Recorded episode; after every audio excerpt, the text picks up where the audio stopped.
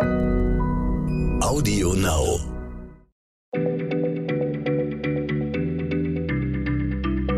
Schneller Schlau, der kurze Wissenspodcast von PM.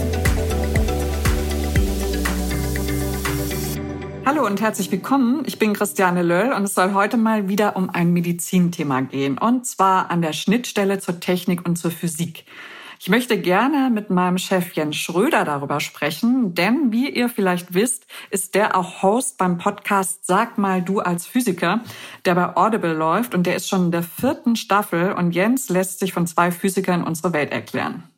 Genau, das stimmt. Und ich hoffe, ich kann heute damit helfen mit dem Wissen, das ich da schon angehäuft habe. Ich glaube schon. Also ihr habt ja schon mal eine lange Folge über die Magnetresonanztomographie gemacht und da habe ich ein paar Fragen zu. Genau, das war unsere allererste Folge. Das Ehrlich? Okay, das wusste ich mhm. nicht. Also, aber ich fand die ganz interessant und ich wollte da nochmal nachfragen. Also es geht mir konkret um den Lärm, den ein MRT bei der Untersuchung macht. Also das riesige Gerät, mit dem man so Schnittbilder vom menschlichen Körper machen kann. Und die Methode ist ja aus der heutigen Medizin überhaupt nicht mehr weg wegzudenken, um Krankheiten aufzuspüren und in das Innere des Menschen zu schauen. Und die wurde schon in den 1970ern so weiterentwickelt, dass man sie eben beim Menschen anwenden kann. Und zwei Forscher, ein Amerikaner und ein Brite, haben dafür 2003 sogar den Nobelpreis bekommen.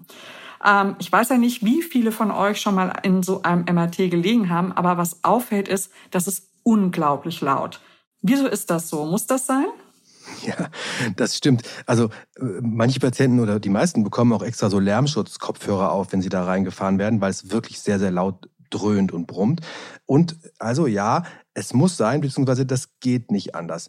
Ähm, man denkt ja oft, das wäre so was ähnliches wie Röntgen. Das ist es nicht. Die Technik von einem äh, MRT-Gerät ist viel komplizierter und völlig anders als die von Röntgenapparaten, wo einfach nur Strahlung durch den Körper geschickt wird, um dahinter eine Platte zu belichten. Das geht ja tatsächlich fast geräuschlos und auch äh, bei Computertomographen wird mit Röntgenstrahlung gearbeitet, um diese Schnittbilder vom Körper herzustellen. Auch das ist vergleichsweise leise. Okay, und ein MRT geht ja ohne Strahlung, sondern eben mit Magneten. Genau, und äh, das ist eben diese diese Technik ist eben völlig anders und da ist auch die Geräuschkulisse anders.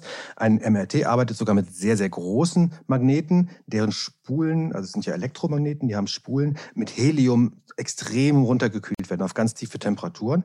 Und ähm, diese Technik macht sich zunutze, dass wir Menschen äh, zum großen Teil eben aus Wasser bestehen.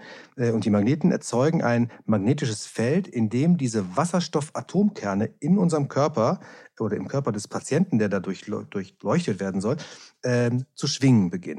Und äh, dieses Verfahren, das hat man vielleicht schon mal gehört, wird ja auch Kernspin-Tomographie genannt. Und das liegt daran, dass Atomkerne immer einen Spin haben und diese Magnetfelder des MRT diesen Spin äh, auf eine bestimmte charakteristische Weise verändern, diesen Impuls, mit dem sich die Atomkerne bewegen.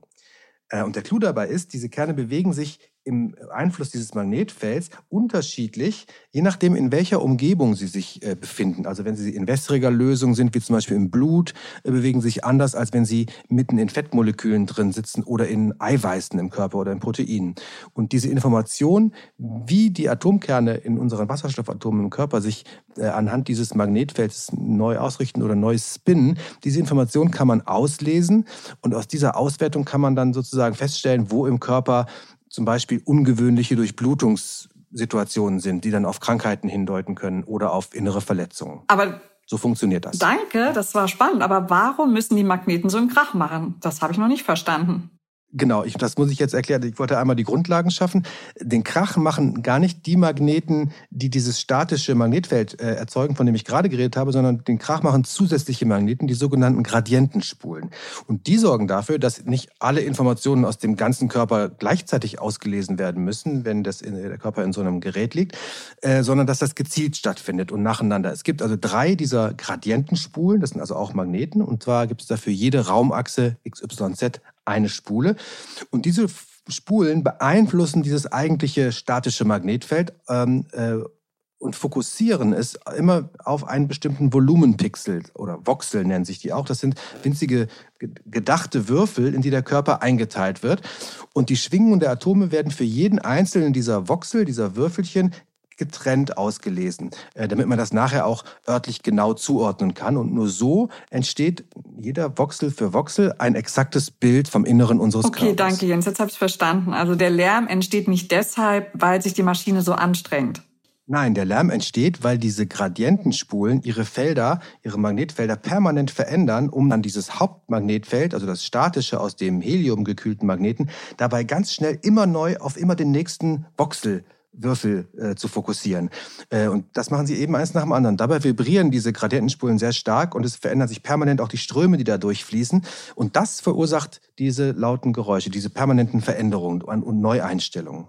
Genau, und das Geräusch ändert sich ja auch im Verlauf der Untersuchung, ne? je nachdem, was genau untersucht wird. Also manchmal wummert und dröhnt das so wie in, in einem Techno-Club und manchmal sind die Töne auch so ein bisschen höher. Also, und wer das noch nicht gehört hat, wir haben hier mal ein paar Beispiele für euch zum Reinhören.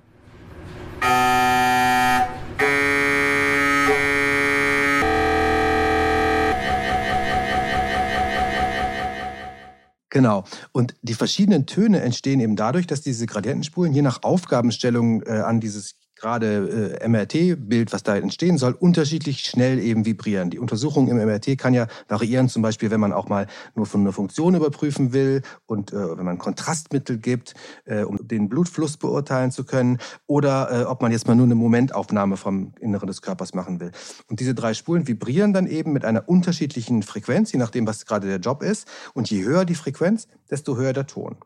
Und äh, damit man nicht stundenlang im MRT drin liegen muss, arbeitet das System eben auch sehr schnell und muss sich permanent umstellen und äh, dabei wird es eben sehr laut. Und das kann durchaus auch mal 125 Dezibel erreichen. Das ist dann so laut wie ein, wie ein Presslufthammer tatsächlich oder sogar wie ein Rockkonzert, ein lautes. Und daher gibt es eben meistens auch diesen Lärmschutz auf die Ohren äh, für Patienten, die da drin liegen müssen. Ich habe mal versucht, eine Zahl rauszufinden und exakt gezählt wird ja nicht, wie viele Patienten mit einem MRT da untersucht werden pro Jahr. Und die Zahlen, die ich gefunden habe, die gehen schon ganz schön weit auseinander. Aber es sind auf jeden Fall Millionen von Untersuchungen pro Jahr in Deutschland. Und ich habe eine Zahl gefunden auf einer Seite der Max-Planck-Gesellschaft und da ist die Rede von 100 Millionen MRTs weltweit pro Jahr. Und die Technik spielt bei uns eben eine große Rolle. Und dann kann man sich das ja überlegen, wie viel das hier sein könnte. Danke, Jens, dass du mir und unseren Hörern das erklärt mhm. hast und gleichzeitig auch mal sehr, sehr herzliche Grüße an Johannes und Michael, den beiden Physikern, die dir das immer beibringen, in Sag mal du als Physiker. Und danke auch an unsere tollen Produzenten von der Audio Alliance in Berlin, die das heute mal möglich gemacht haben, dass wir die MRT-Töne hier jetzt auch mal hören konnten. Bis bald. Tschüss. Vielen Dank fürs Zuhören. Tschüss. Schneller Schlau, der kurze Wissenspodcast von PM.